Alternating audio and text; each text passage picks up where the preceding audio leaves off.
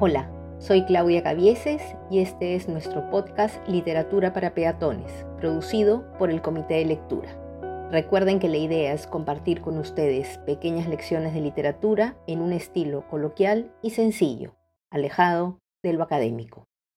Hoy ya nos encarrilamos en el contenido esencialmente literario y como advertí en el episodio anterior, esta temporada la dedicaremos a la literatura de la conquista y los primeros años de la colonia.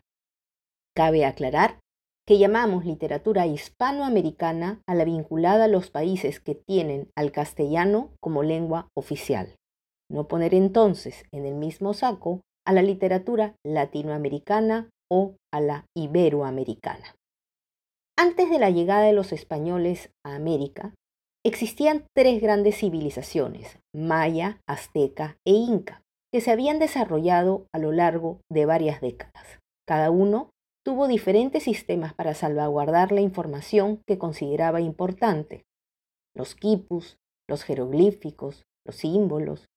Por eso hoy quiero dedicar este episodio a la literatura prehispánica, tomando como eje la nuestra, la incaica. Cuando los españoles llegaron en su afán de extirpar las idolatrías, mandaron a desaparecer gran parte de estos registros. Felizmente, quedó viva una rica tradición oral que fue poniéndose por escrito a lo largo de varios siglos. Y sí, digo siglos, puesto que hasta el día de hoy se continúa en este maravilloso trabajo de recopilar cantos, poemas e historias que se han conservado de generación en generación en lengua originaria. En el siglo XX, por ejemplo, José María Arguedas hizo un trabajo extraordinario. Estas producciones literarias tenían varias características comunes que no les eran ajenas. En primer lugar, fue, como creo he mencionado, una literatura que al no tener escritura se transmitía oralmente. Como bien ya hemos visto algunas temporadas anteriores, en el origen estaba la literatura oral. El ser humano, por naturaleza, Cuenta historias y si hablan de valor, orgullo, ejemplo, respeto a los orígenes, qué mejor. Las leyendas que nos cuentan del origen del Tahuantinsuyo tienen la misma ruta. Pasaron de padres a hijos como parte de la herencia cultural. Responden a las preguntas primigenias, quiénes somos, de dónde venimos, que existen en todas las grandes civilizaciones.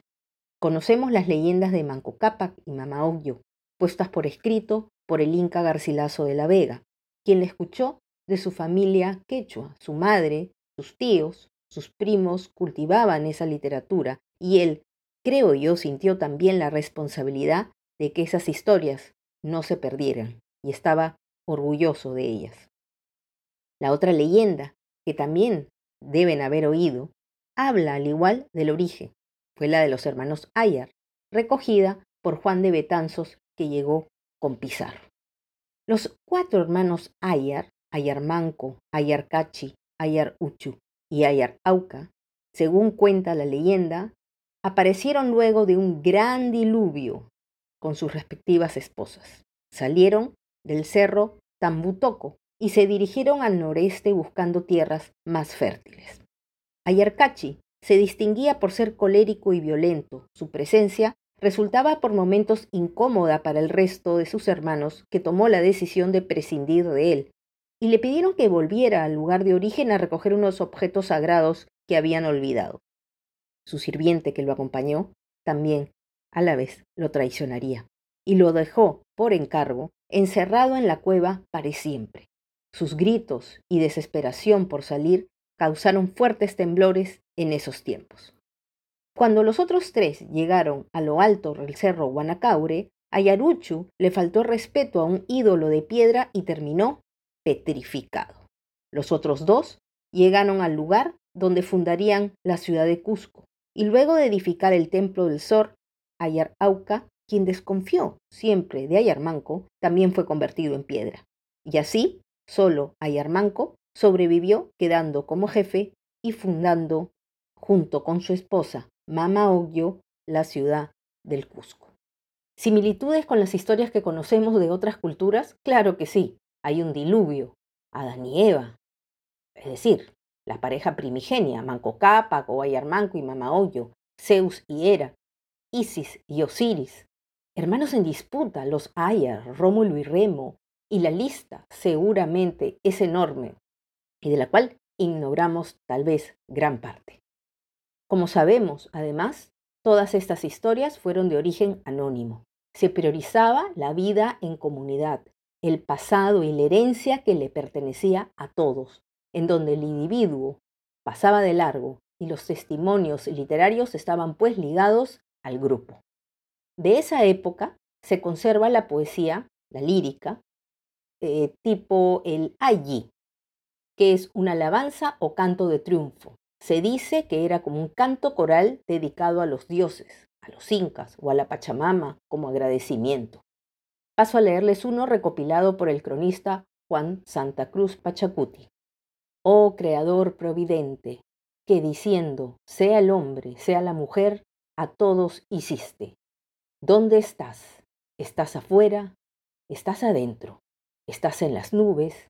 ¿Estás en la sombra? Escúchame, atiéndeme, concédeme este ruego, hazme vivir por tiempo indeterminado, protégeme, susténtame, y a través de esta ofrenda recíbeme donde quieras que estés, oh sagrado Huiracocha. El arawi, otro género, era un tipo de poema de tono más íntimo y confidencial. Son, tal vez, estos textos más nostálgicos, incluso de tema amoroso. Una tortolita tierna me encontré, sin plumas en su viejo nido, ni las alas le habían brotado cuando aprendió a volar. En hogar ajeno me olvidó. Verano e invierno le alimenté, y ese desnudo pichón al que arrullé del camino no quiso acordarse. Quizá, cuando el feroz halcón la persiga, regrese a su antiguo nido y entonces ya no me encontrará. Este texto que les acabo de leer fue recopilado y traducido por Daniel Alomía Robles, quien compuso El Cóndor Pasa, pues sabrán ustedes que tuvo una importante labor de recopilación de composiciones líricas y música tradicional de la época incaica. Vale la pena comentar en este punto que luego, en los albores de la independencia, Mariano Melgar escribió sus famosos yarabíes, tomando como base estos textos quechua. Les leo. Vuelve, que ya no puedo vivir sin tus cariños, vuelve mi palomita, vuelve a tu dulce nido. Mira que hay cazadores que con intento inicuo te pondrán en sus redes mortales atractivos, y cuando te hagan presa, te darán cruel martirio. En este punto tengo que mencionar dos textos importantes de la literatura maya, cuyo origen también fue oral y luego puestos por escrito. El Popol Vuh, quiere decir libro del consejo. Es un gran texto que recoge mitos de creación del universo, de los dioses, de la humanidad. De otro lado, el Chilam Balam, conjunto de varios libros, pues está compuesto por varias regiones, y quiere decir boca de brujo, o boca de jaguar. Todavía recuerdo a mi abuela paterna, gran narradora de cuentos infantiles, que era yucateca y había nacido a finales del siglo XIX. Ella me contaba que en su infancia había escuchado muchas historias que mezclaban el castellano con lengua maya y que recién en su adultez había entendido que el origen estaba en el chilam balam. Le daba pena no recordar esas historias para contármelas a mí. En estos textos encontramos una gama de vinculados a la religión, de temas, perdón, vinculados a la religión, a la historia y a la astronomía, entre otros más. Hora de irnos. ¿Cuánta falta nos hace conocer y difundir más esta literatura? Contemos con orgullo estas historias. Hay libros infantiles que recogen estas leyendas que podemos compartir con los pequeños en casa no olvidar que forman parte de nuestro patrimonio cultural. A veces se dice que no se puede comparar una mitología con la otra, que una es mejor que la otra, lo pongo en duda, puesto que no hay en la literatura mejor ni peor, y menos aquellos mitos que explican el origen del ser humano. En nuestro caso, somos un continente nuevo y falta muchísimo por descubrir aún. Cuando yo estaba en el colegio no había ni idea de lo que era el señor de Zipán. Al menos eso es lo que yo recuerdo. Es más, Yo montaba bicicleta en el terreno de lo que hoy es la Huaca Puyana, como si fuera una zona de escombros, y hacíamos cuanta travesura se podía, pues no tenía ningún valor en ese entonces para nosotros. ¿Y quién diría que hoy, gracias a muchos esfuerzos, se sigue trabajando para seguir conociendo nuestro pasado milenario? Los dejo con recomendaciones lectoras que se vinculan al tema que hemos tocado hoy. Una trilogía que ya tiene algunos años, debe ser como del 2005, llamada Inca, de Antoine, Antoine, perdón, Daniel. Son tres autores franceses que usaron ese seudónimo, compuesta por La Princesa del Sol, El Oro del Cusco y La Luz de Machu Picchu. Asimismo, de la escritora mexicana Rosario Castellano, Balum Canán, que es el nombre antiguo de la zona de Comitán. Balum Canán significa las nueve estrellas.